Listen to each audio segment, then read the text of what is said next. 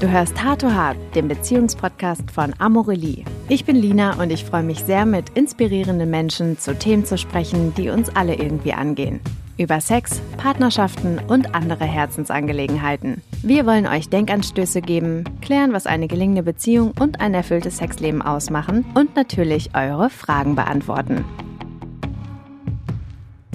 Hallo Friedemann, ich freue mich sehr, dass du heute bei mir bist in der Sendung. Wir haben eigentlich noch gar keinen richtigen Namen für, den, ähm, für die Sendung heute, fällt mir gerade auf. Brauchen wir ein Thema? Brauchen wir einen Titel? Wir haben ja ein Thema und der Titel, den können wir vielleicht nachher dann noch zusammen bestimmen. Können wir was mit dem Buch bauen? Der, der Autor muss natürlich immer gucken, dass sein aktuelles Buch genannt wird. Dann bist also, du schon direkt beim Thema. Komm in den Dschungel. Komm in den Dschungel ist, ist der Slogan. Ich ähm, stell dich mal ganz kurz vor. Friedemann, du bist Autor, Journalist und Moderator. Und richtig. kein Ratgeber. Auf gar keinen Fall. Warum bist du kein Ratgeber? Ich erzähle, ich äh, erkläre, wo es sein muss, aber ich erzähle lieber. Und ein Ratgeber ist ja jemand, der noch mehr als erklärt, also der übererklärt ja eigentlich, der versucht ja dann in die, in den Kopf oder den Bauch der Leute zu gehen und dann sagen, ja, jetzt weiß ich besser, was du denkst, fühlst, meinst, als du selbst. Das hat schon seine Berechtigung, aber das ist überhaupt nicht mein Geschäft, das ist nicht mein Beruf. Mein Beruf ist, ähm, von Sachen zu erzählen, auf dass sie vielleicht eine Wirkung entfalten. Mhm. Das klingt sehr schön und sehr spannend. Ja, also ähm, es kommt drauf an. Ich meine, im, im Marketing von der Müllabfuhr erzählt man auch Geschichten heutzutage, sagen ja alle, wir sind alle Storyteller. Ähm, das ist dann vielleicht auch spannend oder nicht so spannend. Man versucht sich natürlich die spannenden Sachen rauszusuchen.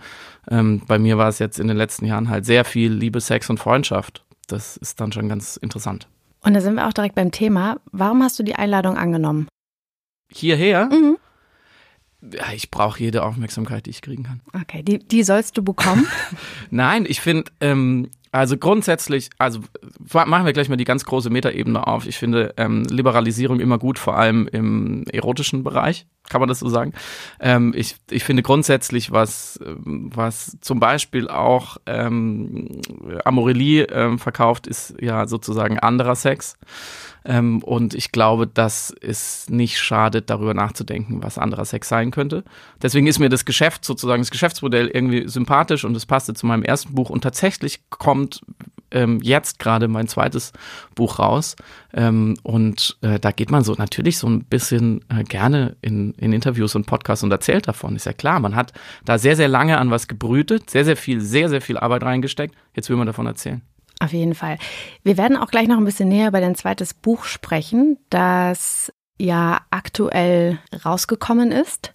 Genau, wenn dieser Podcast zu hören sein wird, ist es schon rausgekommen und es heißt Dschungel und erscheint bei Ullstein. Genau. Das muss man immer einmal sagen. Ich habe das Buch schon gelesen. Das ist super. Weil du hast mir das vorher schon geschickt. Mhm. Das fand ich sehr nett. Ich habe auch direkt schon Kaffee drauf gemacht. Ich habe das. Das ist nicht so nett, aber das verträgt es schon.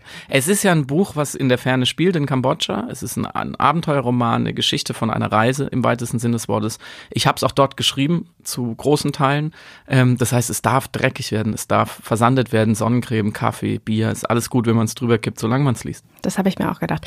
Wir können am Ende ja noch ein kleines Gewinnspiel draus machen wer dein Kaffee versautes Buch gewinnt genau. mit meiner Signatur. Genau. Ja, ja, sehr gerne. Okay, dann ähm, heben wir uns das für später auf.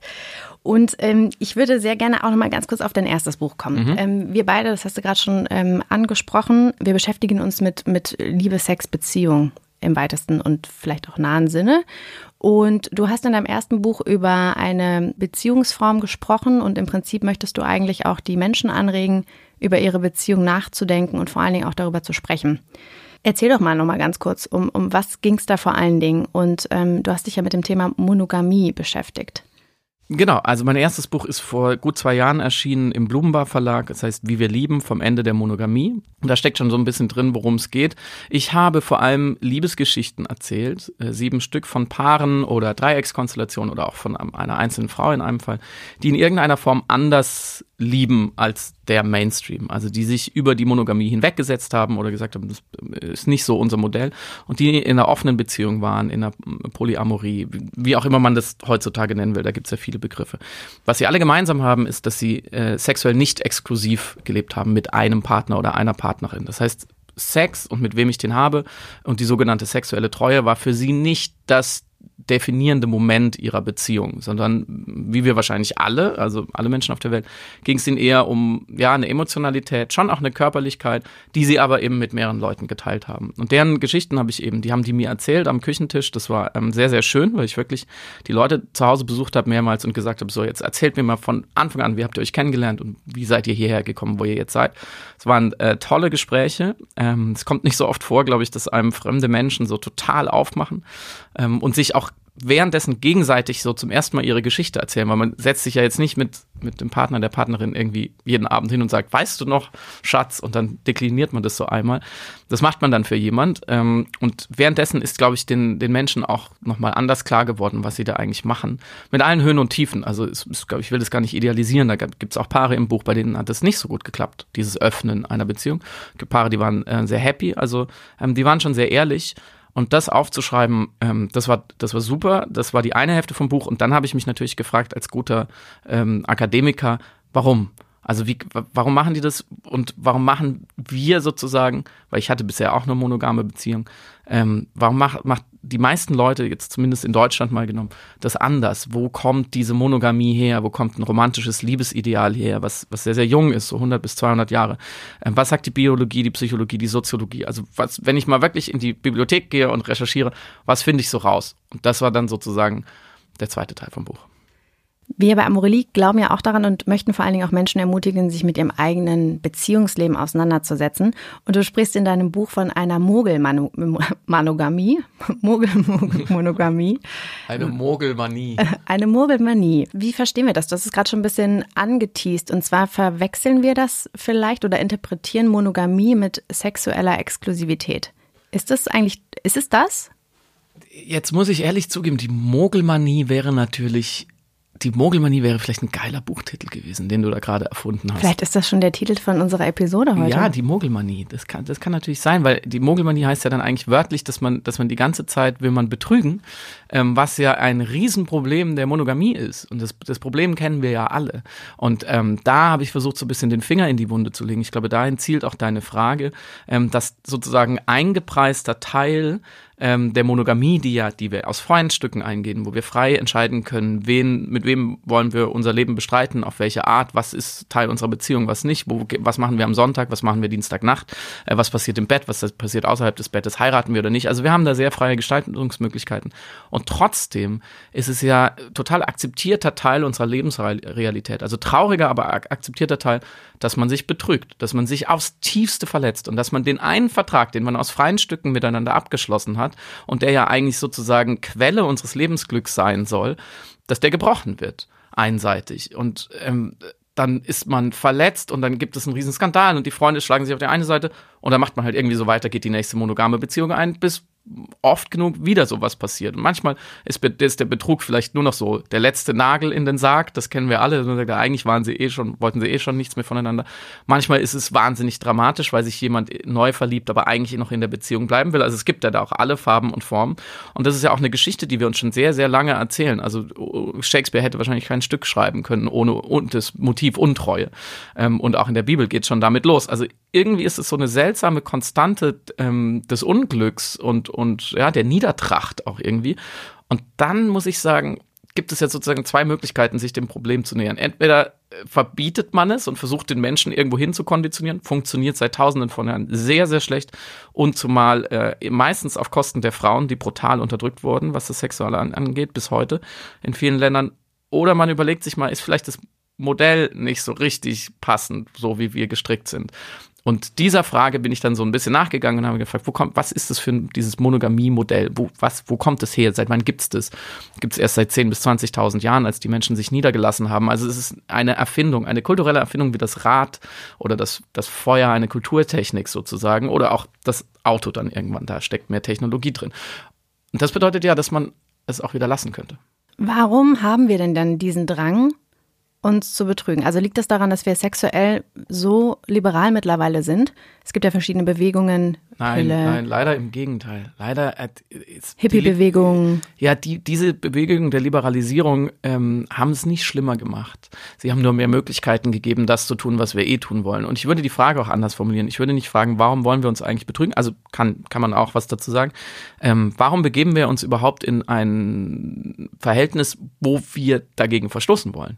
Wir machen ja sonst nichts im Leben. Also wenn äh, ich vergleiche es mal mit der Ernährung, wenn ich halt nun mal gerne Nudeln esse, dann esse ich Nudeln. Dann brauche ich aber nicht mit irgendjemand ausmachen, dass ich ab jetzt nur noch Nudeln esse, weil dann werde ich früher oder später habe ich vielleicht doch mal Lust auf Gemüse und dann werde ich diesen Vertrag verletzen. Da gehen wir es ja auch nicht ein. Dann nehmen wir uns vielleicht was vor, da haben wir gewisse Vorlieben, aber da lassen wir uns ja auch die Freiheit, immer wieder neu zu entscheiden, worauf wir dann halt Lust haben, weil wir wissen, ich will nicht jeden Tag Spaghetti essen. In der Liebe machen wir das nicht. Das hat auch gute Gründe. Ich glaube, wir alle suchen die lebenslange große Liebe, die feste Beziehung. Wir wollen Kinder, wir wollen Haus, Hof, Familie.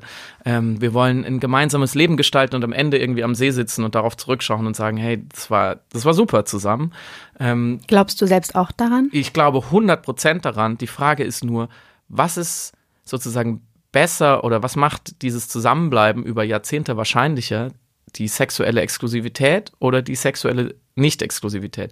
Und wir gehen sozusagen ab Werk, so wie wir sozialisiert worden sind, davon aus, dass die sexuelle Exklusivität, so macht man es. Und alles andere ist jetzt mal überspitzt ausgedrückt, ist ja gar keine echte Liebe. Das sind so, so der typische Facebook-Kommentar, den ich gekriegt habe oder den die Paare bekommen haben äh, durch das Buch, ist so, das ist ja nicht echt. So, das ist, wo keine sexuelle Treue ist, kann auch keine echte Liebe sein.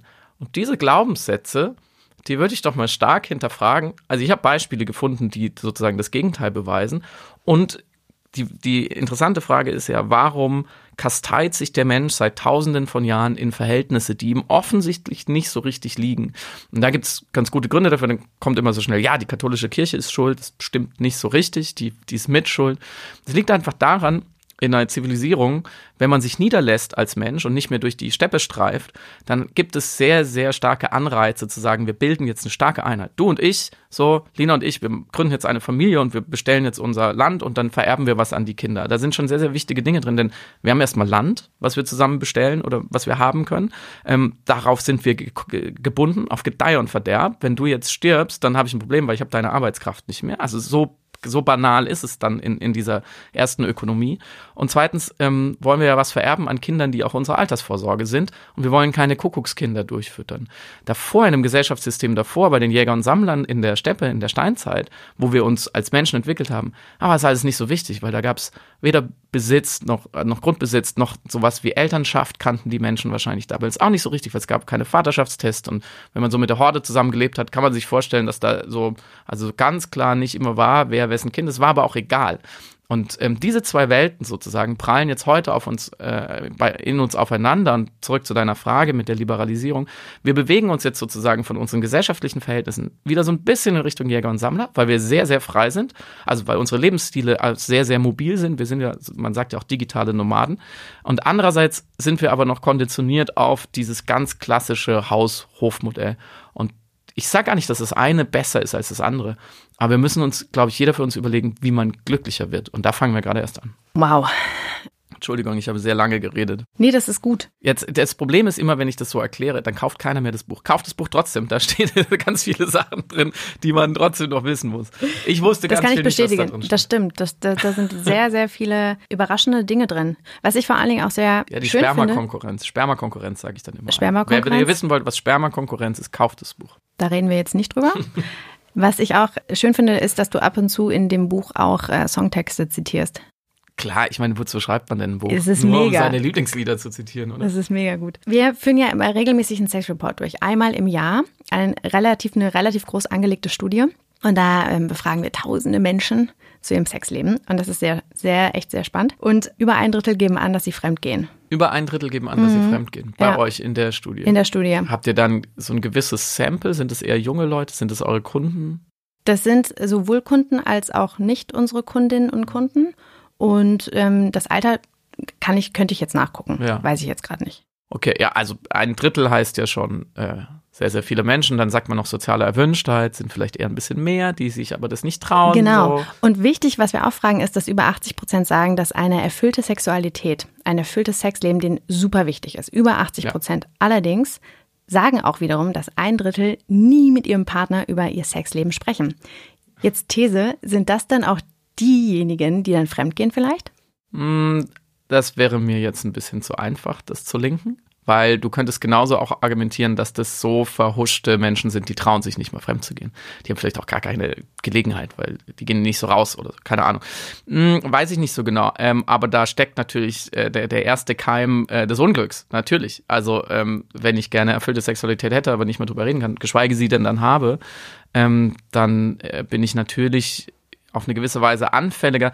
Ich, ich glaube, so der erste der erste Grund oder so, die, die, der, das, der Grundmechanismus des Fremdgehens ist ein anderer.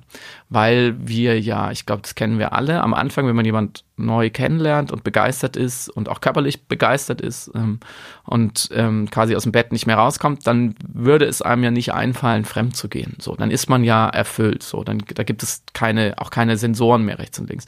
Das liegt an den Hormonen, die ausgeschüttet werden. Genau, also es liegt an, an, an bestimmten Stoffen, die ausgeschüttet werden. Das kann man sehr genau messen. Alles, was ich dazu erzähle, ist zwar vielleicht nicht mal ganz präzise, weil ich kein Biologe bin und das habe ich mir angelesen, das habe ich nicht selber erforscht, aber das ist Common Sense in der Biologie, in der Sexualwissenschaft und zwar seit den 60er Jahren, also 1960er Jahren, wo Forscherinnen vor allem auch, weil da, weil da Frauen sehr stark ähm, vertreten waren, dann zum Glück langsam in der Disziplin, aber auch Forscher sich zum ersten Mal genau angeschaut haben, was passiert eigentlich, wenn wir uns verknallen, verlieben, wenn wir Sex haben und wenn wir uns entlieben. Was passiert eigentlich dann irgendwann? Weil das kennen wir ja auch alle, dass das sich dann irgendwann ändert. Nach, ähm, und das kann die Forschung sehr genau eingrenzen, drei bis fünf Jahren im Durchschnitt, verändert sich einfach ein gewisser Botenstoffhaushalt im, im, im Körper. Das ist dann eher das berühmte Oxytocin, was dann so ein bisschen übernimmt gegenüber dem Dopamin, dem Adrenalin, was vorher ausgestoßen wird und so weiter und so fort. Genug Laienwissenschaft und Fremdwörter. Die Liebe wird zur Routine. So, das kann man in einem Satz sagen. Was nichts Schlechtes sein muss, weil Routine und ähm, Geborgenheit und, und Vertrauen und sich Verlässlichkeit sind auch wahnsinnig wichtig. Ähm, und der Sex ändert sich vielleicht auch und wird auch noch intensiver, ne? Genau, der wird anders, der wird nicht unbedingt schlechter, aber da geht eine, sozusagen, da der wird schon, Platz frei. Ja, aber der wird, also klar, der wird eingefahren. So, ne? Nicht mehr so vielleicht spannungsvoll. weniger, so, aber was ja auch ein Thema sein kann. Absolut, aber andersrum, genau, auch das. Aber andersrum ist es ja auch so, dass dann, wenn du dann mit jemandem schläfst, auch die Verbindung zu dem Menschen auch intensiver wird. Das heißt, die Verbindung eigentlich, und das ist ja das, was du meinst, also Verliebtheit wird dann in, wird von Liebe abgelöst. Genau, Verliebtheit wird zu Liebe, das ist äh, ein sehr schöner Satz. Und gleichzeitig wird aber ob wir wollen oder nicht, ein Platz frei der Platz der Verknalltheit, so des, des Rausches. Und da passieren im Körper ähm, so in den ersten Wochen und Monaten relativ ähnliche Dinge wie zum Beispiel bei, bei einem Kokainrausch. Das hat was von einer Droge. Das ist einfach, das, das kriegen wir, das kriegen wir nicht so richtig ähm, rational verarbeitet. Und das macht auch irgendwie süchtig. Das wollen wir natürlich wieder haben. Und jetzt haben wir aber eine Beziehung, die funktioniert jetzt halt anders und die gibt uns unheimlich viel. Aber wir erinnern uns ja auch noch dran, da war mal, da war mal das, der ganz große Knall.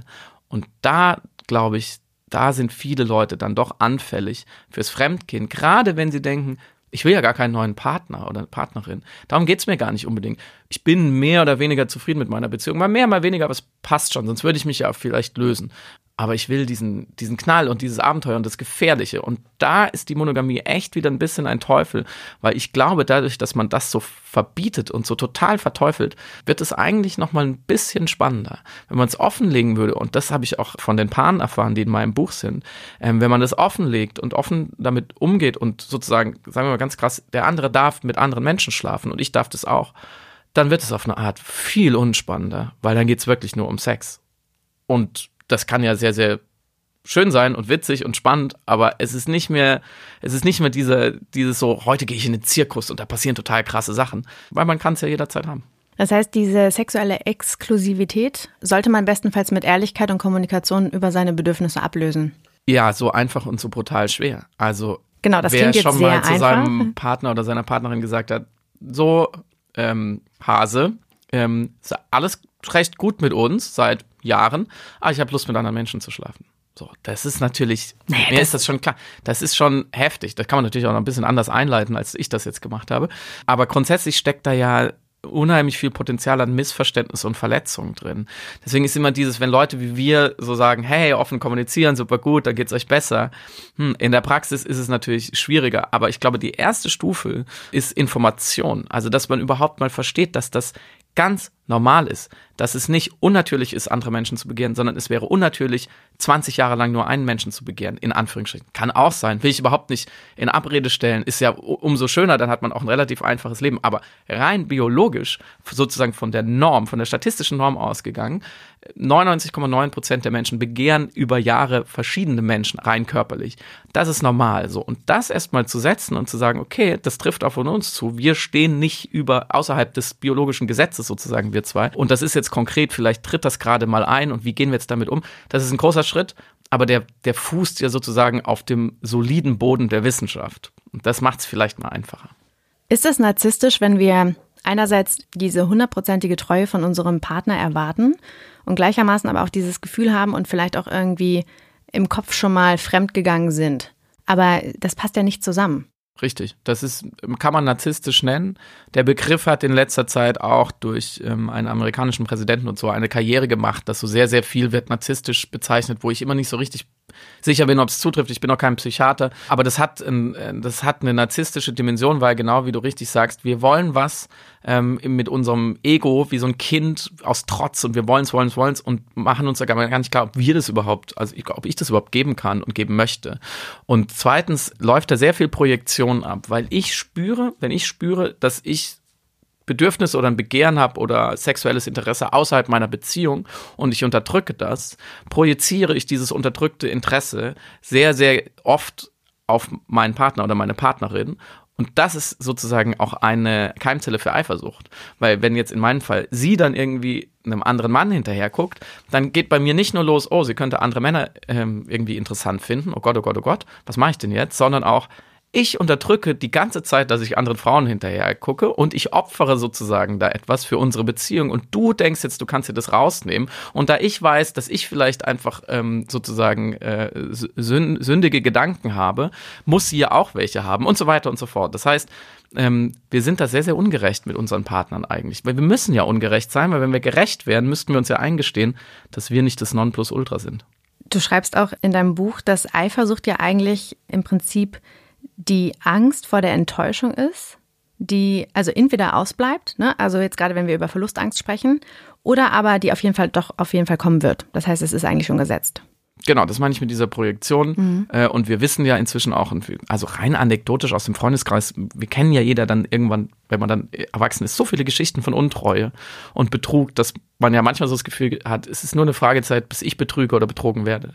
Und dass man dann, also, dass man dann Angst hat, was wir dann Eifersucht nennen, ähm, die, die Erscheinung dieser Angst, dieser Verlustangst oder die Angst zu auch nur die, in diesem Spiel vielleicht zu verlieren und der Erste zu, oder der Dumme zu sein, sozusagen, das ist ja völlig logisch. Also es wäre ja auch irgendwie sehr, sehr dumm von uns, keine Angst zu haben. So sind wir ja Menschen halt gestrickt. Ne? Wenn, wir, wenn wir eine Gefahr erahnen, wenn wir es so im Umfeld sehen, dann, dann, dann denken, identifizieren wir uns damit, klar, und denken so, okay, wann bin ich dran? Das ist eigentlich sehr, sehr traurig. Ja, Bevor man eine Beziehung eingeht, würde ich gerne noch einmal über, über Dating auch sprechen. Dating hat sich ja schon auch in den letzten Jahren verändert. Seit wann sagt man eigentlich Dating? frug ich mich. Keine Ahnung, sag's ist mir. So ein, Be so ein Begriff? Nee, ich weiß es wirklich nicht. Seit wann? Also äh, ich benutze das schon auch, aber was hat man denn, vor allem, was hat man denn früher gesagt? Ähm, Jemanden. Anwandeln, sich treffen. Treffen. Ähm, aber so dieses, also Dating ist ja schon wieder so ein Anglizismus, der Sinn ergibt, weil er sehr, sehr viel fasst, was in den deutschen Begriffen nicht drin ist aber ich weiß es auch nicht. Vielleicht könnt ihr, liebe Hörer, ihr könnt ähm, ein Buch gewinnen, wenn ihr äh, schlüssig erklärt in drei Sätzen, seit wann es den Begriff Dating gibt und warum wir kein gutes deutsches Wort haben. Oder vielleicht auch, wenn jemand ein super deutsches Wort dafür hat. Ja, gerne. Und das könnt ihr schreiben an podcast.amorelie.com. Wir freuen uns sehr. Aber da würde ich sehr gerne nochmal, was sagt man denn sonst? Kennenlernen, treffen? Ich sage immer so der Heiratsmarkt, was so ein bisschen ironisch ist aber und, und das so beschreibt, es geht ja so in Richtung, was die Eva Elus, die Soziologin, drüber geschrieben hat, dass alles so ökonomisiert ist und dass da halt so Marktgesetze herrschen und ich habe ein bisschen Marktwert und dann versuche ich den zu steigern und da hochzukommen. Das ist ja schon in Dating auch drin. Das heißt ja so, man probiert so ein bisschen aus, guckt sich so, guckt sich so das Angebot an und dann schlägt man irgendwann zu, wenn man das Gefühl hat, okay, das passt jetzt. Und das ist sehr marktmäßig. Und Tinder ist ja da vor allen Dingen auch sehr praktisch, ne, weil man kann ja da alles, genau das ja, den Markt am besten auschecken und das auch relativ schnell. Und das ist ja, spiegelt auch eigentlich so wieder, also das wieder, was wir ja gerade schon gelernt haben von dir, dass wir sexuell sehr frei sind, uns auch ausprobieren können und ja am Ende dann immer, ne, man trifft sich mit ganz vielen in einer relativ schnellen Zeit, man kann schnell gucken und vergleichen und dann aber am Ende natürlich ist idealerweise dann soll die große Liebe sein. Genau, am Ende will man doch wieder m, dann eine Beziehung führen wie unsere Großeltern, sage ich immer. Also man, man, man datet sozusagen im Jahr 2019, aber man fährt dann nach 1959 zurück in der Zeitmaschine und will es dann, will's dann so haben. Ähm, ja, ich, ich bin immer so ein bisschen vorsichtig. Ich halte Tinder in seiner Wirkung auf unsere Sexualität für maßlos überschätzt. Ich glaube, es, Warum? Ist, es ist nur ein, wie man der nächste sagt, ist ein Enabler. Er ermöglicht, also Tinder, die, die App, muss man sagen, sie ermöglicht das Tinder. Ähm, diese App ermöglicht ähm, uns etwas, was wir sowieso schon immer wollten, nämlich eine große Auswahl an möglichen Sexualpartnern, wobei ich äh, den Sex da auch wieder für überschätzt halte. Für den meisten Leuten in meiner Wahrnehmung geht es bei Tinder dann doch, wie du eben gesagt hast, vielleicht am Anfang um Sex, um sich kennenzulernen, gehört ja auch dazu, Du aber findest, eigentlich dass um bei Tinder die der große Sex, Liebe. Ja, aber du findest, dass bei Tinder der Sex überschätzt wird? In der öffentlichen Wahrnehmung von Tinder wird der Sex total überschätzt. Unterhalte dich mal mit zehn Leuten, die Tinder noch nie benutzt haben, über Tinder. Die denken alle, da wird nur gefickt. Es geht wirklich nur um One-Night-Stands. Und das ist nicht der Fall. Offensichtlicherweise, weil ich wiederum auch inzwischen locker fünf bis zehn Paare kenne, die seit zwei Jahren zusammen sind, die sich da kennengelernt haben. Also irgendwie, zu, und das stößt den Leuten ja nicht einfach nur so zu. Und zumindest als ähm, heterosexueller Mann, das so ist es meine Erfahrung, gibt es die, sehr, sehr viele Frauen, die ganz klar schon in ihrem Profil ausschließen, dass es nur um Sex geht. Das da steht dann immer so schön drin, no ONS. Das würden sie ja nicht tun, Für alle, die nicht wissen, was das ist, One-Night-Stand. Genau, das muss man einmal dazu erklären. Ähm, und viele, viele schreiben auch einfach, ich bin auf der Suche nach was Längerem. Also ganz, ganz banal, ganz simpel. Das ähm, ist super. Da würde ich gerne direkt zum nächsten Thema kommen, diese Kommunikation, ne? Einfach schon sagen, was man möchte. Das kann ja auch, das ist, ist auch wichtig. Das ist wichtig. Ich, ich, ich versuche immer mehr zu reflektieren, warum ich das ein bisschen komisch finde, weil ich finde es seltsam, einen Menschen kennenzulernen und schon so, ein, so eine Schablone zu haben und sagen, wenn du da nicht reinpasst, dann ciao, weil ich hätte gern zwei Hunde, drei Kinder und ein Reihenhaus in Potsdam, so ähm, übertrieben gesagt. Ich finde dann so Serendipity, wie man so schön sagt, also sich etwas sich finden lassen, ähm, das Schicksal entscheiden lassen, das hat für mich eine größere Schönheit. So, das, ich möchte dann lieber auf der Hochzeit irgendwann mal sagen, hey, eigentlich hatten wir das gar nicht vor, aber zack, hier stehen wir und wir heiraten heute, als zu sagen, ja, da kam sie endlich und ich hatte den Bausparvertrag schon aufgesetzt, sie musste nur noch unterschreiben. So. Sie hat in mein Profil gepasst. Ja, genau, das ist ja irgendwie seltsam. Das ist auch so, ich finde, da überschätzt man sich selber wieder. Woher soll ich denn wissen, was ich dann wirklich will und brauche? Klar habe ich meine Vorstellungen, vielleicht brauche ich was ganz anderes und das Leben darf mich doch total überraschen. Total. Ich glaube, da müssen wir aber differenzieren. Was ich jetzt meine, ist ähm, Kommunikation in Beziehung. Da würde ich gleich gerne nochmal anschließen. wenn man ist, dann zusammen ist, Wenn man dann zusammen ja, ja, ist. klar, voll. Nichtsdestotrotz finde ich, müsste man da vielleicht aber auch einen Grad definieren. Also ich finde es schon fair, mit offenen Karten zu spielen. Also wenn man jetzt gar nicht kommuniziert, ähm, ich bin auf der Suche nach was Längerem beispielsweise, pff, ja, äh, also das hat, da kann man, ist dann natürlich auch eine natürliche Selektion irgendwie. Und vor allen Dingen ermöglicht mir das auch schneller, mit weniger Energie vielleicht auch den richtigen Schuss dann zu versenken. das hast du jetzt nicht wirklich gesagt. Schneller mit weniger Energie den richtigen Schuss zu versenken. Ja, nein, du hast natürlich total recht. Äh, wenn man dann ein Erstinteresse, um in deiner Sprache zu bleiben, festgestellt hat und sagen, das könnte passen, dann sollte man natürlich die Karten ähm, möglichst offenlegen. Und das hilft ja dann auch total. Und das ist auch, das versuche ich auch immer, also ob das jetzt um die Öffnung der Beziehung geht oder um sowas, ne, was, was man sich vorstellt mit jemand, ähm, worauf man aus ist. Da finde ich, da liegt eine totale Schönheit wiederum drin, weil es ein großer Vertrauensbeweis ist. Und weil ich zum, also ne, wenn du, wenn du jemanden kennenlernst und sagst, also nach einer Weile so, pass auf, ich leg, ich, ich sag dir, ich mache jetzt auf, so, ich mache mich auch verletzbar, weil es könnte ja sein, dass du sagst, auf gar keinen Fall will ich Kinder, ciao, ähm, oder was auch immer dann ähm, der Zankapfel ist. Aber ich zeig dir das jetzt, weil du mir wichtig bist und weil ich dir vertraue und weil ich hoffe, dass du mir auch vertraust und ich mache jetzt den ersten Schritt, weil das ist immer so, einer muss immer anfangen. Und ich mache mich jetzt ein bisschen ähm, emotional, biografisch nackt vor dir. Und das ist schon, ich finde das unheimlich attraktiv, wenn das jemand wirklich kann, wenn es wirklich echt ist und auch, das muss jetzt, geht jetzt gar nicht nur um erotische, romantische Beziehungen, auch ein Freund, der, wenn der sagt, pass auf, ähm, ich zeig dir jetzt was von mir, was das ist nicht so einfach, aber ich hoffe, dass du richtig damit umgehst. Das ist doch, da treffen wir Menschen uns doch mal wirklich ähm, in echt und ohne, ohne Scheuklappen.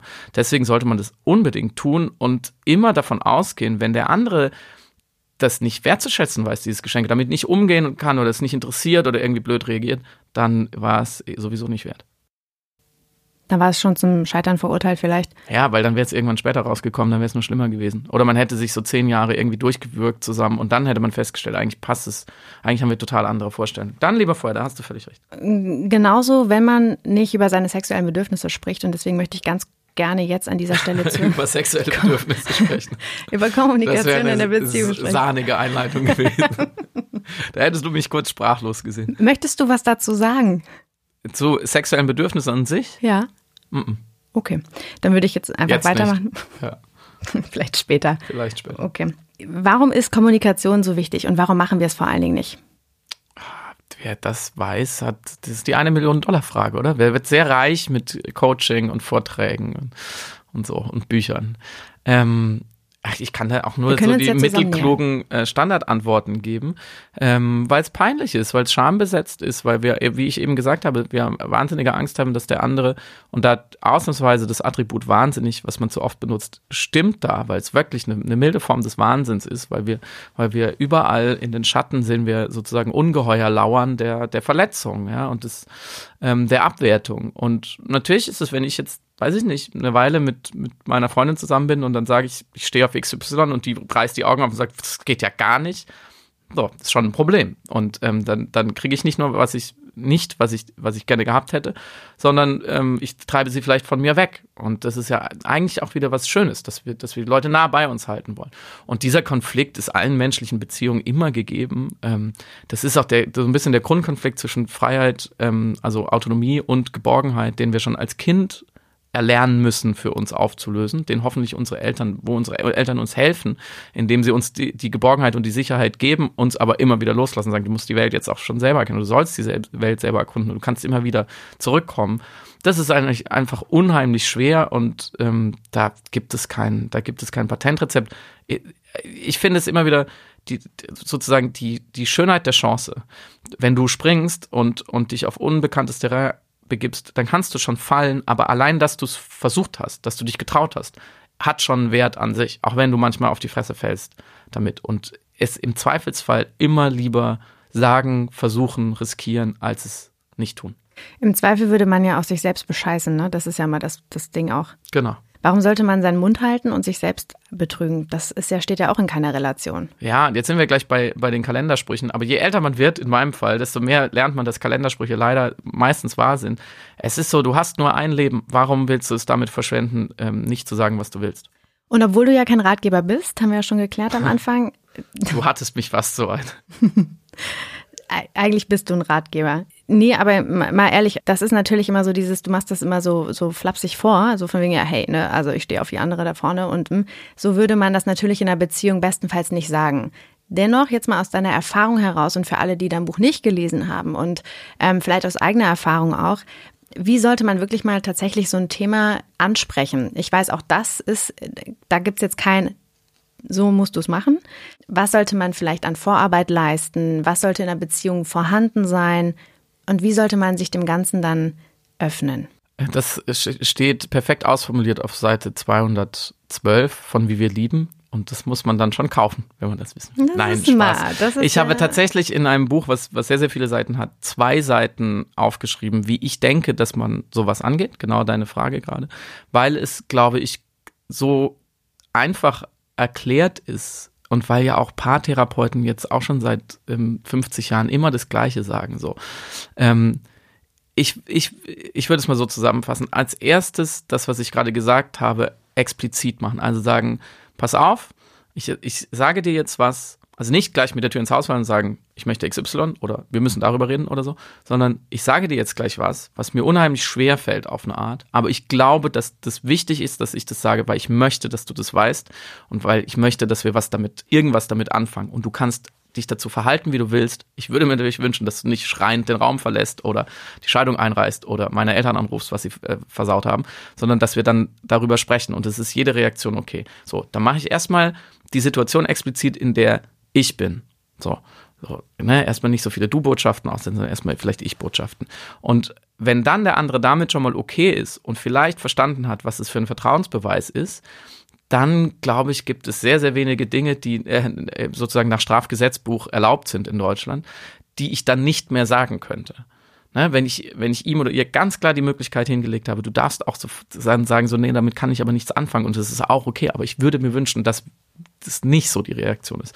Ähm, und, und dann halt viel Humor. Ich würde, wie du sagst, du, du hast es flapsig genannt, mein, sozusagen mein Allheilmittel ist Humor, versuchen darüber zu lachen, im Zweifelsfall zusammen, nicht über den einen, sondern über das, worüber man gerade gesprochen hat vielleicht.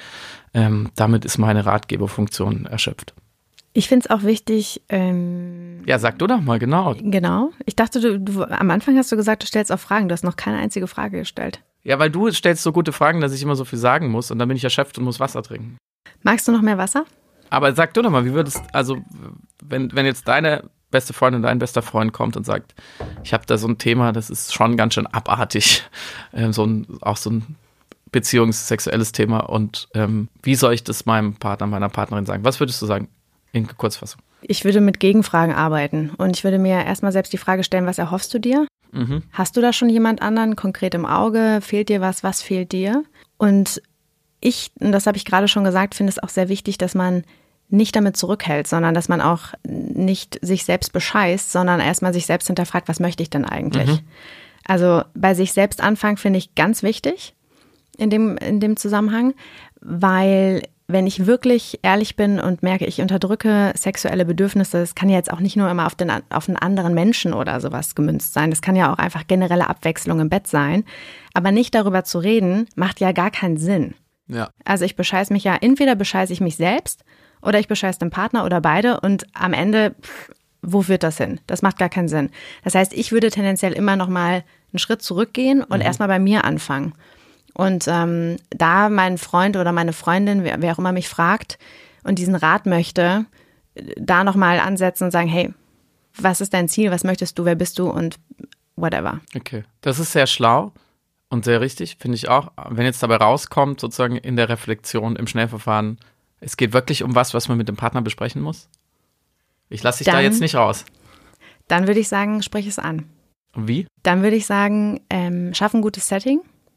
Kerzenlicht. Lieblingsessen. Mach, mach, mach Lasagne. Fill ihn ab. Ja, okay. Ähm, ja, ja, Al Alkohol. Oder ja. Du, du kannst irgendwie auch so einen Aufhänger benutzen. Du bestellst dir einfach so ein Buch über irgendwie sexuelle Unbefriedigung oder sowas. Und, und lässt es da so auf dem Nachttisch genau. aus Versehen liegen. Und dann klingelt es. Voller Zonk. Genau. Voller Zonk. Das ist ja das Allerschlimmste. Apropos, ich möchte jetzt einmal ganz kurz über dieses neue Buch Füße reden. ähm, ja, okay, und verstehe. Also so würde ich es machen. Und aber wirklich, ich, ich bin tendenziell schon so, dass ich die Menschen, und das möchten wir ja wirklich auch, die Kommunikation führen und anregen, weil es macht, es macht Sinn, darüber zu sprechen. Und das ist ja auch der, der Grund, warum viele Ehen, Beziehungen nicht funktionieren, weil man nicht über seine Bedürfnisse spricht. Andererseits ist es manchmal auch so, dass viele nicht ihre eigenen Bedürfnisse überhaupt kennen. Das heißt, die Kommunikation Richtig. mit sich selbst ist halt auch wichtig. Und da würde ich erstmal ansetzen. Ja, das ist quasi Schritt Null. Schritt null, genau. Bevor man zu Schritt eins. Du bist jetzt ein bisschen schon vorgeprescht, was Nein. auch okay ist. Ja, ja, man kann ja natürlich auch überreflektieren. Ähm, ich bin, also ich bin wirklich sehr, sehr vorsichtig mit so Zuschreibungen, aber es sei mir an dieser Stelle erlaubt zu sagen, das ist schon nur in der Beobachtung des Ist-Zustandes, ich will da gar keine Wertung reinbringen, ähm, eher ein weibliches Prinzip ist, sich dann noch mal eine Runde mit sich selbst zu beschäftigen und sozusagen, wenn man, jetzt werden wir den Fehler oder, oder den Grund oder die Ursache irgendwie bei sich zu suchen, ähm, während Männer eher fordern und sagen, dann soll sie halt mal dies und das tun oder so. Ähm, vielleicht kann man es auch auf andere sozusagen Bevölkerungsgruppen, um es von dem ähm, Gender-Ding jetzt so schnell wie möglich wieder wegzuholen, sagen, es kommt natürlich auch drauf an, wer fragt. Wenn es jetzt ein Charakter ist, einer meiner Freunde, der, der sowieso sehr introvertiert ist und alles immer mit sich selber ausmacht, würde ich natürlich eher versuchen, ihn rauszuholen und sagen, du musst es so schnell wie möglich auf den Tisch legen. Wenn es jemand ist, der immer alles eigentlich sonst frei von der Leber wegspricht und, und sehr, sehr fordernd ist, würde ich eher deinen Weg gehen und sagen, dann frag dich doch nochmal, warum du jetzt schon wieder mit einem Wunsch ankommst. Mhm. So habe ich das jetzt diplomatisch genug ausgedrückt. Ja. Gut, da bin ich beruhigt. Das hast du sehr gut diplomatisch ausgedrückt auf dem Punkt. Wenn man jetzt in dieser Situation ist und anspricht, man möchte irgendwas ändern, dann kommt ja oftmals auch offene Beziehung dann eventuell auf den Tisch. Ist offene Beziehung, ist das, also das ist ja erstmal wie so ein rotes Tuch vielleicht, aber du sagst ja auch und schreibst darüber, dass wir es eigentlich umdeuten sollten. Ne? Also, dass man offen sein soll, und das ist ja eigentlich die Quintessenz aus deinem Buch. Richtig dass wir nicht unbedingt, dass das dann nicht immer heißen muss, man muss jetzt oder man kann mit ganz vielen Partnern schlafen und alles ist auf die Sexualität gemünzt, sondern dass es generell darum gehen soll, offen mit sich selbst zu sein. Das finde ich eigentlich einen ganz schönen Ansatz. Magst du da vielleicht noch mal ein bisschen einsteigen? Genau, ich biete sozusagen diese anderen Modelle, wenn man so will, zu den offenen Beziehungen auch nicht als Lösung an. So, ich sage nicht, das ist jetzt die Lösung aller Probleme, die monogame Paare haben und das sollte jetzt alle so machen und dann wird alles gut. Es ist eine Möglichkeit und es ist eher, wie du sagst, sozusagen auf der Metaebene die der Reiz oder, oder ähm, die, die Chance, zusammen einfach alles, was so die Beziehung bestimmt, einmal anzuschauen und zu sagen, wollen wir das überhaupt so? Und eine große Sache davon ist halt sexuelle Exklusivität, die halt, wie wir besprochen haben, so einige Probleme birgt. Und auch die sich einmal anzugucken, zu sagen, wollen wir das so? Was willst du? Was will ich? Wie können wir uns das zusammen vorstellen? Und dann kann man ja auch wieder sagen, nee, wir, wir finden es gut so es ist vielleicht nicht ideal oder wir haben auch unsere schweren Zeiten damit, aber ähm, das ist doch immer noch die beste Möglichkeit. Es gibt doch diesen schönen Satz, so Demokratie ist die am wenigsten schlechte Regierungsform, die wir bisher kennen. So, vielleicht ist dann für manche Menschen die Monogamie die am wenigsten schlechte Beziehungsform, die sie kennen, oder die offene Beziehung ist die am wenigsten schlechte Beziehungsform. Es gibt nicht immer dieses riesige Glücksversprechen. Das wird, es sind Menschen involviert, es ist immer kompliziert und es, manchmal stinkt es und manchmal ist es dreckig und es ist nicht alles immer perfekt. So, da dürfen wir der Werbung und Hollywood und Instagram nicht glauben. Und sich zusammen hinzusetzen und einmal zu sagen, hey, wir haben ein riesiges Privileg. So, wir leben in dem Fall zum Beispiel in Deutschland. Wir sind sehr, sehr, sehr frei. Niemand kann uns vorschreiben, wie wir unsere Beziehungen leben. Ähm, wenn wir uns von irgendjemand das vorschreiben lassen, ist es unser Problem. So, dann müssen wir was dagegen tun. Zum Glück werden so die sogenannten Minderheiten auch nach und nach gleichgestellt. Also da muss man immer so eine Fußnote machen. Ähm, aber wir bewegen uns da in eine sehr, sehr gute Richtung. Ähm, und dieses Privileg sollten wir nutzen damit wir glücklich sind, was immer das bedeutet. Und das meine ich mit, mit sozusagen mit der Öffnung der Beziehung ähm, eher ähm, in alle möglichen experimentellen oder weniger experimentellen Richtungen oder zu sagen, es ist super so, wie es ist und fertig und wir müssen da überhaupt nichts dran ändern. Und wenn das nicht hilft? Naja, dann liegt es vielleicht doch am Partner, wenn ich das so flapsig sage. Und also dann, was heißt, was genau. heißt hilft? Ähm, wenn das nichts hilft, gibt's ja immer, also es gibt ja auch so viele Beziehungsmodelle, wie es Beziehungen gibt. Also es ist ja jeder dann doch total anders. Also jede, jede Beziehung hat ihre so ihre eigene DNA sozusagen, die super kompliziert ist. Ähm, manchmal ist es ja auch einfach nur eine Lebensphase, wo es, wo es gerade nicht so passt. Also ähm, ich glaube, man überschätzt dann auch immer so die, die Macht von so Lösungen. Manche, Leute, das weiß die Glücksforschung ja auch, manche Leute sind einfach strukturell manchmal unglücklich. Ich kenne das von mir auch. So, ich hatte noch keine Beziehung und ich hatte noch kein Jahr in meinem Leben, wo ich nur strahlend durch die Gegend gelaufen bin. Warum nicht? Na, weil es, es ist ein Auf und Ab. Es, und wenn, gerade wenn es dir vielleicht mal eine Weile sehr, sehr gut gegangen ist, dann suchst du ja auch mit der Lupe manchmal nach den Problemen oder dann, ähm, dann wird dir langweilig in dem Glück. Also es gibt so viele verschiedene, ich weiß nicht, wie es dir geht. Bist du, warst du schon mal in deinem Leben ein Jahr lang jeden Tag super glücklich? Lass mich kurz überlegen. Wenn du jetzt Ja sagst, dann werde ich sehr Nein. sie, so, und warum sollte ich das dann mit einem Menschen sein? Das ist halt ein anderer Mensch. Das ist auch gut so. Das ist keine Schubkarre, die jeden Tag funktioniert und Nee, ich absolut. schiebe Kies durch die Gegend. Ja, da hast du auch recht. Aber was ich meinte, ist auch, wenn man diesen Dialog anstößt und es nichts hilft im Sinne von der eine macht total zu und lässt dich nicht drauf ein, dann dann ist es halt schwer, dann ist es vielleicht wirklich eine Sackgasse. Und dann kann man immer noch überlegen, dann heißt es ja nicht sofort automatisch Trennung. Nein, auf gar keinen Fall. Aber, Aber, genau, dann würde dann man, kann man nach anderen Lösungen suchen. Genau, und dann würde man deinen Schritt sozusagen zurücktreten und nochmal reflektieren, was will ich eigentlich genau. Und wenn man dann sagt, okay, ich will auf der allerersten grundsätzlichen Ebene äh, überhaupt erstmal reden können mit dem Typen oder der Frau, ähm, und das geht gerade nicht, aus irgendeinem Grund, dann sollte man halt dann schrillen natürlich alle Alarmglocken, dann sollte man irgendwie dahin kommen, dass man, dass man sich wirklich unterhält. Aber ganz ehrlich, wir, das ist auch eine Entwicklung. Ich meine, unsere Eltern oder unsere Großeltern, meinst du, die haben immer so miteinander geredet? Ich meine, dieses, dieses Ideal der Kommunikation in der Beziehung und möglichst transparent bis auf gewisse kleine Bereiche, das ist auch noch relativ jung. Wir üben da noch. So. Und das, natürlich können wir das noch nicht alle perfekt. Freunde sind natürlich da auch ein ganz gutes Fang Auffangtuch, ne? Mit Ja. denen kann man ja Das ist das Schöne heutzutage. darüber dann auch sprechen. Ja, wenn ich von unseren Eltern und Großeltern gesprochen habe, ich glaube, wir haben noch mal deutlich mehr Freunde und tiefere Freundschaften. Ähm, und, und suchen die uns auch ganz geschickt zusammen und weil das die schöne Bezeichnung Ratgeber oder Ratgeberin so oft viel so. Wir haben alle unsere RatgeberInnen ähm, in verschiedenen Bereichen und klar, ohne die, ähm, ich wüsste überhaupt nicht, wie, wie in ein Leben ohne, ohne diese Freunde zu gestalten wäre. Also ich wäre völlig aufgeschmissen, klar. Und die sind total wichtig und die kann man da auch immer wieder ins Boot holen. Absolut. Bindungen sind generell wichtig für dein persönliches Glück.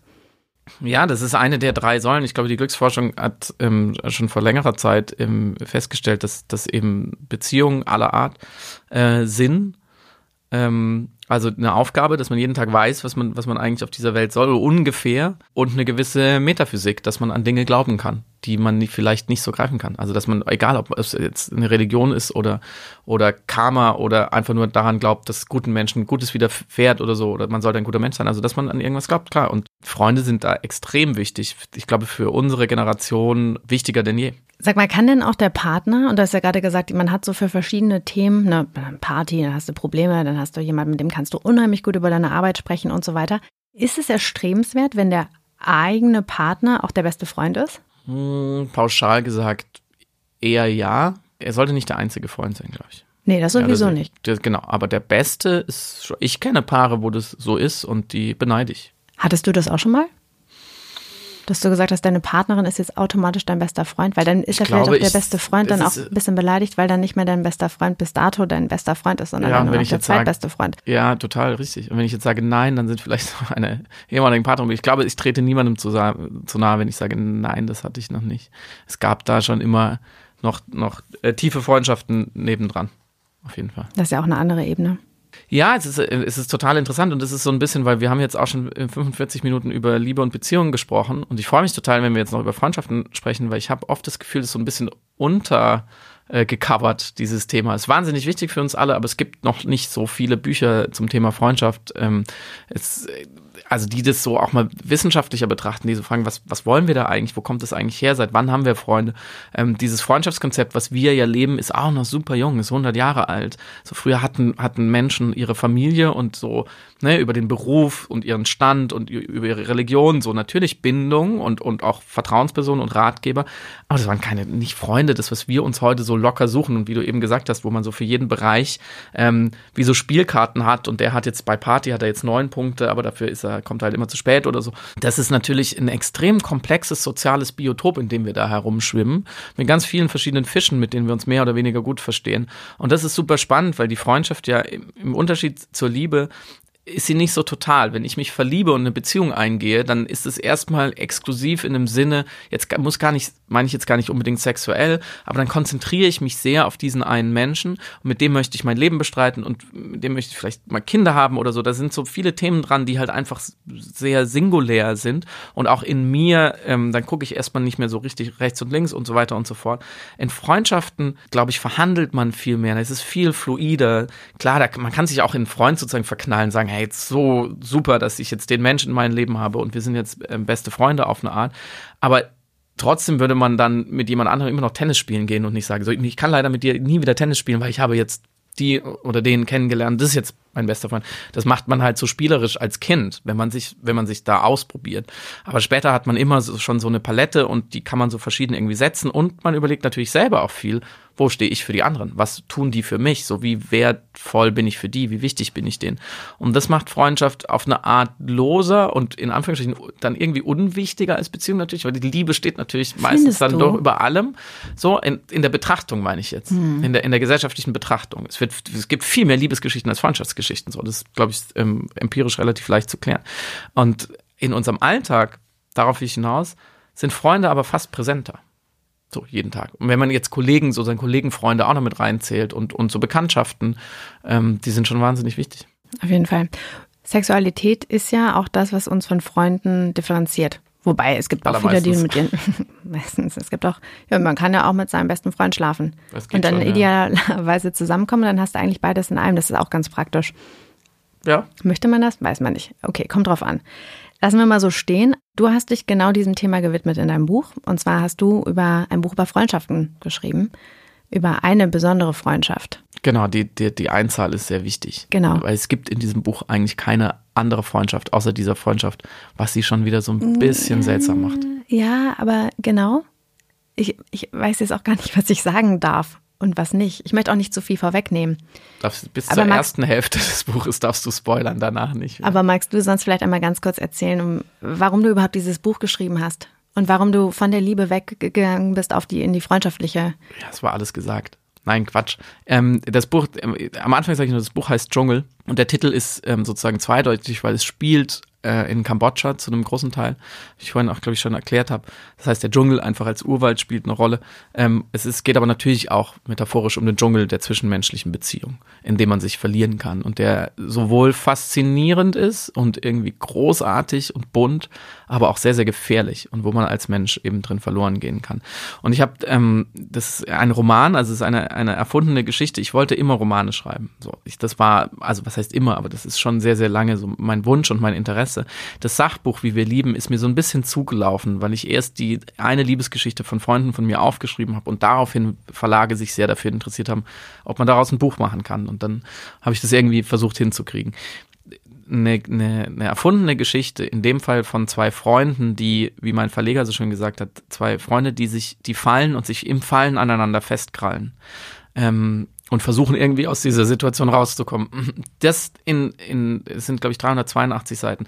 Das so lange und in aller Tiefe aufzuschreiben mit einer spannenden Geschichte, weil der eine verschwindet ja und der andere sucht den Kambodscha. Also da ist da ist irgendwie ein Plot dahinter, ja. Da will, da will man wissen, wie es weitergeht und gleichzeitig aber tief in diese Erinnerung einzutauchen und ähm, diese Fragen zu stellen. Was ist eigentlich Erinnerung? Was an was erinnere ich mich in der Freundschaft? Erinnert sich der andere? Wie formt die auch die Freundschaft ne, inwie, heute? Inwieweit formt die die Freundschaft? Inwieweit formt die meine Identität? Und inwieweit stimmt das überhaupt alles? Weil Erinnerung ist, ist uh, it's a fickle thing, sagt der Engländer so, ne? Das ist, das ist nicht so verlässlich.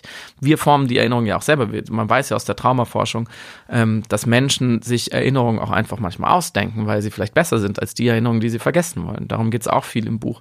Was will dieser Mensch, dieser Freund, der da verschwindet? Was, wovor rennt der genau weg?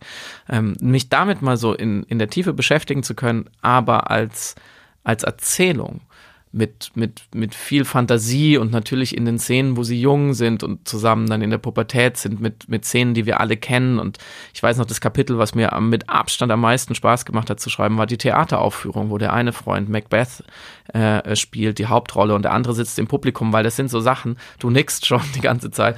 ähm, wir kennen, glaube ich, alle so eine Schultheateraufführung oder sowas ähnliches und diese Peinlichkeit, die da drin steckt, und aber auch dieser große Moment, wenn ein 17-Jähriger dann da rausgeht und sich traut ähm, und was das für eine Freundschaft bedeutet, ähm, das, das wollte ich einfach mal erzählt haben, weil mich das selber total beschäftigt. Und ein guter Freund mal zu mir gesagt hat, wenn du wirklich einen Roman schreiben willst, der was bedeutet, musst du an den Knoten in deiner Brust. Du musst dahin, wo es dir weh tut und wo du wünschtest, es täte dir nicht weh auf eine Art. Nur dann kann es, kann es ein gutes Buch werden. Und da, nachdem ich eben ein Buch über, über die Liebe geschrieben hatte, habe ich gemerkt, dass Freundschaft gerade eher der größere Knoten ist. Ich habe mich in vielen Situationen und in vielen ähm, Szenen wiedergefunden, definitiv. Ich finde, das Buch ist sehr smart aufgebaut. Und zwar. das nee, klingt dafür furchtbar. Nee. Das klingt zu konstruiert. Nein, nein, nein. Sag das anders. Ich finde, das ist, nein, ich finde es wirklich, ähm, du hast, du, dadurch, dass du so hin und her switcht, unheimlich viele kleine Cliffhanger kreiert, die mal spannender, mal weniger spannender ehrlicherweise sind, aber so ist es. Aber insgesamt finde ich, ist es echt spannend, weil man immer in diesen verschiedenen Welten ist und man immer genau überlegt, okay, was hat jetzt dazu geführt? Ah, das kenne ich auch. Und dann hast du ja wieder die Analogie, so wie es dann in der Gegenwart ist, was du dann ja beschreibst. Und das ist ja eigentlich der Hauptteil. Mhm. Und das fand ich sehr schön, weil ich mich dann auch selbst reflektiert habe und überlegt habe, was, was war denn bei mir damals irgendwie los? Also zum Beispiel Theater mhm. habe ich auch gemacht. Ich habe auch Theater gespielt und hatte auch Freunde im Publikum sitzen. Ja, und das einfach so, wie hat das, wie haben diese Momente unsere Freundschaft geformt? Das fand ich sehr, fand ich sehr, sehr, ähm, echt sehr schön und ähm, smart. Vielen Dank. Das war quasi die, die Ide fast ideale äh, Kurzrezension, weil das ist genau natürlich das, was ich, was ich damit wollte. Mhm. Man muss das vielleicht noch einmal erklären. Dies, das Buch Dschungel fängt mit einer Rückblende an, wo die beide 15 sind. Es gibt eine Situation, wo sie auf einer Klippe stehen über dem Meer und ähm, es ist gefährlich und ähm, eigentlich steckt das ganze Buch in dieser Situation, wo der, wo der Felix heißt, der, der dann verschwindet, äh, seinen Freund fragt, ob er ihn runterstoßen würde, die Klippe runterstoßen und ob er das für die für, für in, in der Freundschaft sozusagen, für die Freundschaft tun würde. Und der Erzähler ist völlig überfordert mit der Situation. Und dann geht es eben los, in der Gegenwart ist dieser Felix verschwunden in Kambodscha. Und dann ist immer ein Kapitel Gegenwart, wie der Erzähler dann losgeht und ihn sucht und dann nach Kambodscha fliegt, seine Freundin zu Hause zurücklässt und da erste Spuren findet und dem näher kommt und näher kommt und näher kommt. Und äh, genau, wie du gesagt hast, abwechselnd ist dann immer ein Kapitel Rückblende. So, das muss man, glaube ich, einmal erklären, damit man es versteht. Und ja, genau, ich habe, das habe ich auch gemacht wegen den Cliffhanger, weil ich das mag, wenn man immer so nicht genug kriegt in dem Buch, wenn man immer denkt, ah, jetzt habe ich 15 Seiten, weil er jetzt in Kambodscha im Hostel ist total spannend, da passiert gerade irgendwas Witziges und jetzt bin ich wieder zurück, wo die elf sind, habe ich eigentlich gar nicht so richtig Bock drauf. Aber da passiert ja auch irgendwas und da steckt vielleicht der Schlüssel drin, warum der verschwunden ist. Das war schon, also okay, smart konstruiert. Ich, ich nehme das dankend an, das Kompliment. Ich habe tatsächlich ähm, mir bei Serien was abgeschaut. Also bei welchen? Äh, da konkret bei Lost. Mhm. Hast du Lost geschaut? Mhm. Lost zeichnet halt strukturell erzählerisch eine Sache aus. Es ist, jede Episode handelt von einer Person. Es sind irgendwie 20 Hauptpersonen, die da alle mit dem Flugzeug abstürzen, mehr oder weniger. Und ähm, wie die so auf der Insel so versucht zu überleben. Und dann geht es in die Rückblende, wie die überhaupt in dieses Flugzeug gekommen ist. Und bei allen diesen Personen ist irgendeine interessante Geschichte. Also mir, mir ist so am, am plakativsten ist, einer hat im Lotto gewonnen mit einer gewissen Zahlenkombination und diese Zahlenkombination begegnet ihm immer wieder und führt ihn dann auch in dieses Flugzeug und dann stürzt er da ab. Also man merkt relativ schnell, dass die vielleicht aus einem Grund da sind. So, ne? Und dann dadurch wird es natürlich viel, viel spannender, was die auf der Insel machen. Aber auch die Rückblinden werden spannender, weil manchmal fangen die auch so an, dass man denkt, boah, jetzt von, von dem oder der, die Geschichte interessiert mich jetzt gar nicht so. Aber man checkt dann, dass man sehr genau zuhören sollte, was da passiert. Und das habe ich mir sozusagen unter anderem abgeguckt, weil dann kann man nämlich diese Cliffhanger bauen. So, und dann wird natürlich Erzählen ein bisschen, bisschen spannender und dann ködert man den Leser so durch die 382 Seiten immer mit der Karotte vor der Nase, dass jetzt gleich sozusagen wieder ein wichtiges Informationspartikel kommt. Es freut mich sehr, wenn das schon mal bei dir aufgegangen ist. Ja, reingefallen in die Falle. ja, ich finde, äh, genau, ja, Falle, ich finde halt. Ähm, nee, das ist jetzt, äh, nein, also ganz ehrlich, das ist. Ich finde, ich finde, ich finde, als Autor oder als Schriftsteller hat man die verdammte Pflicht zu unterhalten. Absolut. Das ist die erste Pflicht, Langweile nicht. Marcel Reich-Ranitzky hat immer gesagt, Literatur ist, was mich nicht langweilt.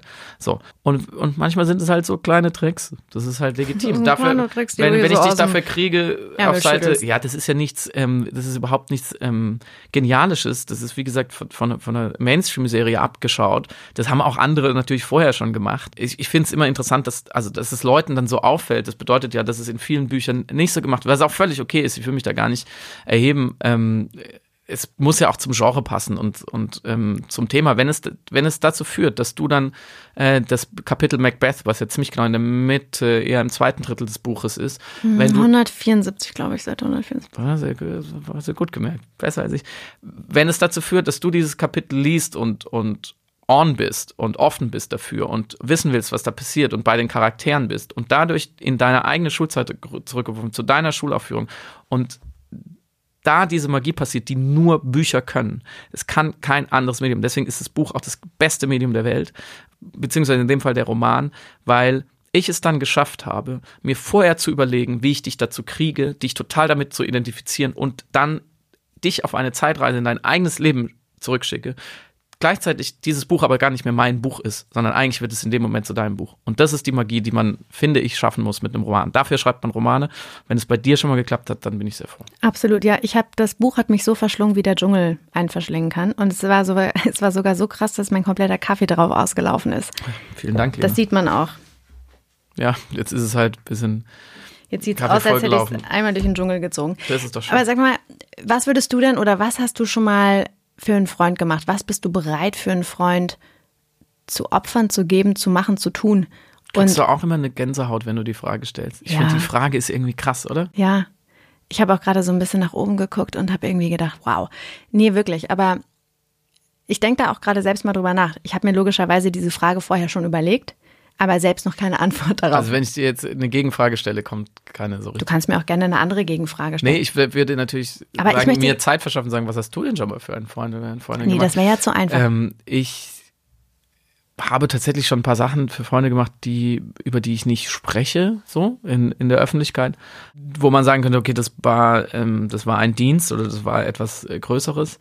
Ähm, was ich, ich glaube, wir sind ja alle so Mittelschicht-Kids. Wir sind so in der, in der privilegierten Situation, dass wir, dass uns diese Frage sehr, sehr selten gestellt wird. So, ähm, dass es wirklich um Leben und Tod geht sozusagen. Das passiert uns ja nicht so häufig für einen Freund oder eine Freundin. Vielleicht ist deswegen die Frage dann auch so spannend oder in der Literatur dann irgendwie spannend, wenn sie ähm, gestellt wird. Was da aber, glaube ich, was uns so fasziniert daran, ich habe immer noch keine perfekte Antwort darauf. Ich, auch nach zwei Jahren Beschäftigung mit diesem Buch, ich weiß es nicht. Ich glaube, der Unterschied ist, wenn ich dich fragen würde für deine große Liebe oder dein Kind oder vielleicht auch für deinen Bruder oder deine Schwester, dann wärst du schneller dabei zu sagen, alles weil die Alternative so undenkbar ist. Weil du nicht sagen könntest, naja, für meine, für mein Kind, je nachdem, wie ich es liebe, dann würde ich da schon nach Kambodscha fahren und es retten oder mein Leben geben. Naja, müsste ich mir mal überlegen, sondern selbst wenn es vielleicht sogar so wäre, wenn du ganz, ganz ehrlich bist, du würdest ja niemals sagen, du wirst immer sagen, ja, natürlich alles und für meine große Liebe würde ich auch alles machen. Und das ist auch so ein Topos in der Literatur, für dich würde ich mein Leben geben. Bei einem Freund ist es eher so, da ist es auch sozial sozusagen akzeptierter und legitimierter, einmal zu überlegen und zu sagen, wie eng ist die Freundschaft und so, ne? Was, was schuldigt dem oder derjenigen? Ähm, was würde der oder diejenige für mich tun? Ne? Das ist diese Verhandelbarkeit. Und ich glaube, deswegen finden wir das so spannend. Deswegen glaube ich, kann man da auch so, so schwer eine Antwort darauf geben, weil das muss ja dann sozusagen aus dem Bauch kommen. Wenn ich jetzt an, an so fünf bis zehn meiner engsten Freunde in einer Reihe aufstelle, sage, wenn die, mit welchem Problem müssten die zu mir kommen, dass ich mich wie verhalte, da merkt man ja schon, da wird schon unheimlich kompliziert. So, wenn ich meine große Liebe hinstelle, würde ich sagen, egal was sie von mir will, ich tu's. Da gibt es nur eine, die nehme ich, für die mache ich alles. Genau, weil, ja, genau, weil sie, die Alternative ist einfach nicht lebenswert. Mhm. Jetzt sag du. Das ist eine gute Antwort. Ja, ich sehe das auch so. Ich hatte auch direkt an meine Familie gedacht. Also wenn mich da jemand fragen würde, was würdest du für die machen? Alles, klar. Und eben auch genau das, ne? Also wenn mich dann jemand fragen würde, so, du hättest die Option gehabt, das und das zu machen und du hast das nicht getan, warum nicht? Ja. Puh, das, das, das ist ja eine krasse, eine krasse Schuld, die du dann irgendwie auf deine Schultern lädst. Genau. Das wird man ja nicht aushalten wollen. Du, du, was könntest du dann nicht mehr? Du könntest dir selber nicht mehr ins Gesicht schauen. Ganz im genau. Spiegel. Das Ja. ist dieses Sprachbild, was wir immer bemühen. Und das steckt ähm, total im Dschungel. Ähm, eine Identitätstheorie, die ich sehr interessant finde, ist, dass wir unsere Identität nur auf der Bühne anderer Bewusstseine konstruieren. Das klingt ein bisschen kompliziert, heißt nichts anderes, dass ich, wenn ich jetzt mit dir, Lina, hier sitze, ähm, und das kann man auch messen an Gehirnströmen, alle paar Sekunden, so manche sagen drei, vier, überprüfe ich bewusst oder unbewusst, was denkt sie gerade von mir? Was, wie performe ich auf ihrem, auf ihrer Bühne? So, habe ich gerade was Schlaues gesagt, was witzig, wenn sie lacht, dann ist es relativ leicht, kann ich es an der Mimik ablesen. So. Ähm, und ist es konkurrent mit dem, was ich gerne möchte? Also ist Selbstbild und Fremdbild, ist es gut so. Ich, ich würde hier gerne irgendwie halbwegs okay rüberkommen. So, wenn du jetzt weinst, während ich irgendwas sage, dann weiß ich schon, irgendwie, irgendwie ist es nicht so ganz gut gelaufen. Und die Frage ist so, worüber konstruieren wir sonst Identität? Gibt es relativ wenige Antworten. Das Soziale ist schon unheimlich wichtig.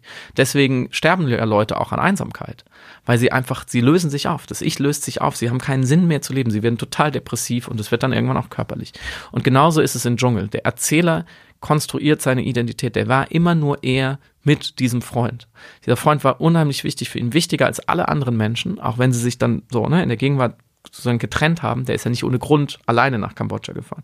Und er merkt, eher instinktiv und dann im Laufe des Buches dann auch sehr deutlich bewusst, dass er nicht er ist ohne den Freund und dass er einfach nur so, so, ein, so, so ein Drittel, so das schlechtere Drittel von sich selbst ist zurückgeblieben und er muss diesen Freund finden. Er muss, sie müssen sich wieder vereinen, um, um wieder zu einer Identität zu finden, zu einer ganzen, um sich wieder selbst im Spiegel ins Gesicht schauen zu können, weil sonst ist da nichts in diesem Spiegel, ohne den Spiegel. Also der Spiegel ist der Freund in diesem Bild. Ähm, und deswegen, wenn Leute mich fragen, sozusagen nach einem Spoiler, wie es ausgeht, findet ihr ihn? Dann antworte ich immer mit einer Gegenfrage. Ich, ich wäre ja völlig wahnsinnig als Autor dieses Buches, wenn ich mir die Chance vergeben würde, dass die sich nochmal wieder treffen. Das können wir jetzt so stehen lassen. Ich fand das echt, echt gut gemacht, weil ja durch den Felix, durch den Typen, durch den Freund, der verschwunden ist, ähm, der andere Freund ja genötigt wird, Dinge zu machen, über sich selbst zu wachsen, Grenzen Mhm. zu verschieben. Und er, er flucht ja dann auch immer, ne? So, ah, ey, ohne dich, ey, ohne dich, ich würde hier, der ist ja super introvertiert, der, der, der mag ja nicht gerne mit Leuten sprechen und so. Und ähm, dass er ihn, obwohl er nicht da ist, dazu bringt, in diese Lage zu kommen, das ist schon auch ein Stück. Das habe ich dann wiederum auch auf mich bezogen. Also das, was du gerade gesagt hast, das ist dann nicht mehr dein Buch, sondern man selbst liest es und das wird dann zu einem selbst und man interpretiert es dann um auf sich. Ist dir ein Freund oder eine Freundin eingefallen, wo du sagst, die oder der bringt mich auch manchmal in so Situationen, wo ich gar nicht sein will oder treibt mich über meine Grenzen hinaus und ich weiß immer nicht, ob ich sauer sein soll oder dankbar? Ja. Ja, ich habe da auch so ein paar Kandidaten, im Guten wie im Schlechten. ja. ja. aber klar, ich meine, ähm, der, der, der Erzähler, der losfährt, der hat keinen Bock loszufahren. Der ist glücklich in Deutschland eigentlich, alles passt der so. Er, hat seine, Freundin, er hat ne? seine Freundin, er hat seinen Job, er kommt gerade von sozusagen der Dienstreise nach Hause. Also er ist jetzt nicht scharf drauf zu reisen. Er war sowieso noch nie in Asien, er wollte da nie hin. Es ist zu heiß, die scheiß Moskitos und diese seltsamen Leute, die sich in den Hostels betrinken, die braucht er auch überhaupt nicht. Aber genau wie du gesagt hast, er versteht relativ schnell, er muss über sich selbst hinauswachsen und er muss ein bisschen so werden wie sein Freund. Nachdem er all die Jahre sich immer so, so bequem an den dran gehängt hat, auch an den Performer, an den Extrovertierten, der immer alles geregelt hat, muss er jetzt so ein bisschen auf dessen Spuren wandeln, dann auch im, im Sinne seiner Identität und ähm, so, sonst kommt er dem nicht nahe genug, um den zu finden. Und das ist ja auch, da steckt ja wieder eine Frage drin in Freundschaft. Inwieweit will ich mich abgrenzen? Inwieweit werden wir sehr ähnlich? Inwieweit ist es gut, sich eher zu ergänzen? So, ne, das ist der klassische Fall, so jemand, der ist eher extrovertiert, introvertiert, jemand so der Entertainer und jemand ähm, ist eher so still. Oder inwieweit wird es dann auch zu einer Konkurrenz, wenn beide was gleich können. Ich glaube, Konkurrenz ist in der Freundschaft auch ein viel größeres Thema als in, in, einer, in einer Liebesbeziehung, ähm, wo, man, wo man sich so besser irgendwie lässt und, und ähm, in, in Freundschaften, gerade wenn man gemeinsame Interessen hat oder sich vom Beruf aus kennt oder so, dann kann es ja auch schnell kippen. Das ist schon ein toller Mensch da an meiner Seite, aber es ist ein bisschen, fast ein bisschen zu schön. Ich will jetzt auch mal ein bisschen Glanz abhaben. Und da ähm, machen Menschen ja auch wieder sehr, sehr seltsame Dinge, dass sie, dass sie Freunde runterziehen und versuchen, sich auf eine höhere Stufe zu stellen. Ich finde, das kann man sehr, sehr oft beobachten.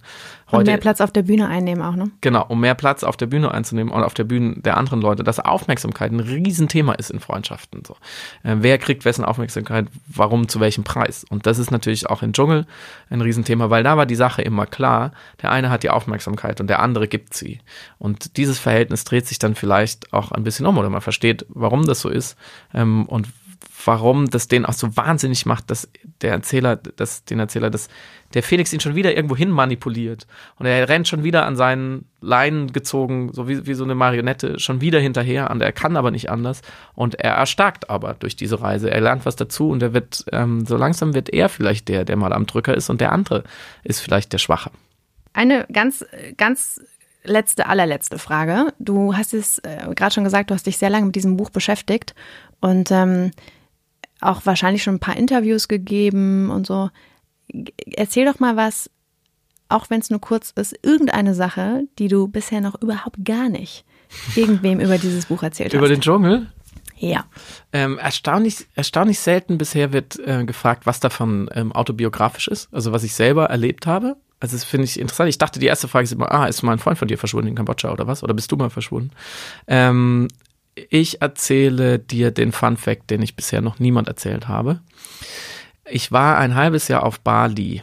Äh, man nannte es Auslandssemester. Wir waren natürlich nicht viel in der Uni, wir waren eher surfen und am Strand und so. Das war, ist schon lange, lange her, ist über zehn Jahre her.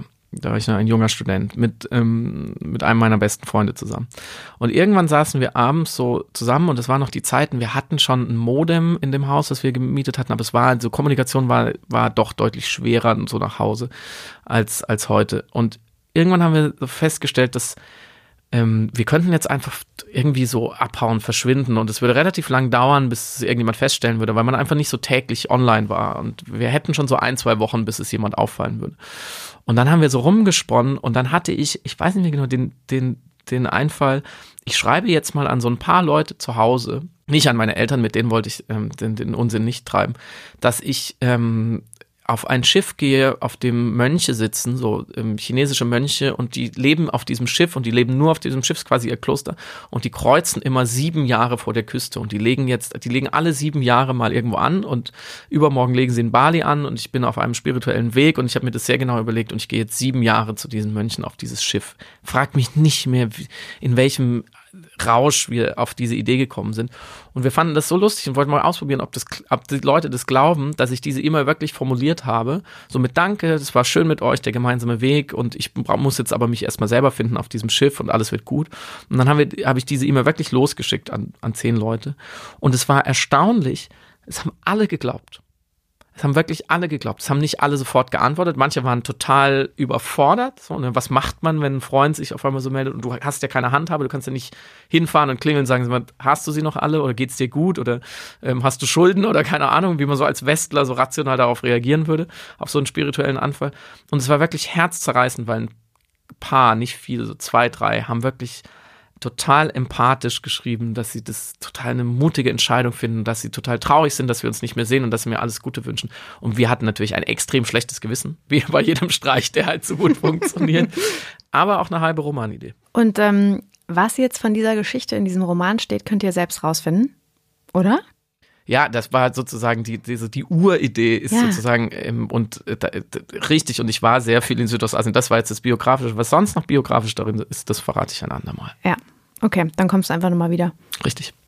Und wenn ihr wissen wollt, wie das Buch ausgeht, wir haben ja dieses Gewinnspiel gerade schon ausgerufen. Ja. Das war nochmal die Frage. Ein anderes Wort für Genau, warum sagen wir Dating seit wann und was wäre ein passendes deutsches Wort dafür? Ganz genau. Ihr könnt uns sehr gerne eure Nachrichten dazu schicken an podcast.amorelli.com und zwar bis zum 23.05. Und dann werden wir beide überlegen, ja, welches Wort am besten ist.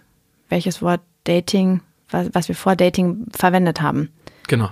Okay, gut. Das machen wir. Das machen wir so. Wir sind am Ende unserer Zeit angekommen, mhm. also für diese Folge. Friedemann, es war sehr schön. Vielen Dank, dass du da warst. Vielen Dank, dass du deine ganzen ähm, Insights geteilt hast. Ähm, ich habe das Buch noch mal ein bisschen, noch mal ein bisschen anders jetzt verstanden. Ich nehme noch darüber hinaus ganz viele andere Dinge mit über Beziehungen, über Kommunikation und so weiter. Ja, es hat mich, hat mich sehr gefreut.